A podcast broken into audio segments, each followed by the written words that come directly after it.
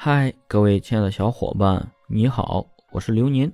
本期节目要和大家分享的是，作死分手后教你如何挽回前任。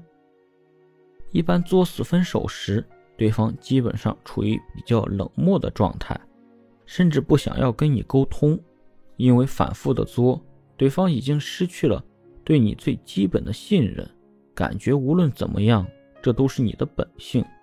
你是不可能会改变的。你说的会改，也只是暂时哄骗了他回来而已。那么，当对方对你很冷漠的时候，你需要做的不是去表示你会改，希望不要分手或者死缠烂打，甚至一哭二闹三上吊，这样只会让对方更加的厌恶你。你这时候就要学会去降低你的需求感。当然，你做错的事情，你还是需要去认识并且承认的，但是无需反复的去说，有些东西说多了反而会显得假了。不要频繁的去联系对方，但是也不能完全断了联系。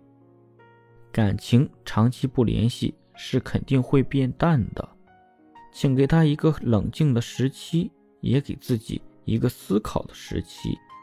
也降低对方对你的防备心理，让他感觉你不会纠缠他，慢慢降低戒备心。其次的话，你在同时是需要去做自我提升的，联系与自我提升是需要同步进行的。如果等到你提升完成之后再去找对方，也许也就错过了最佳的挽回时机了，而且感情不可能在原地等你。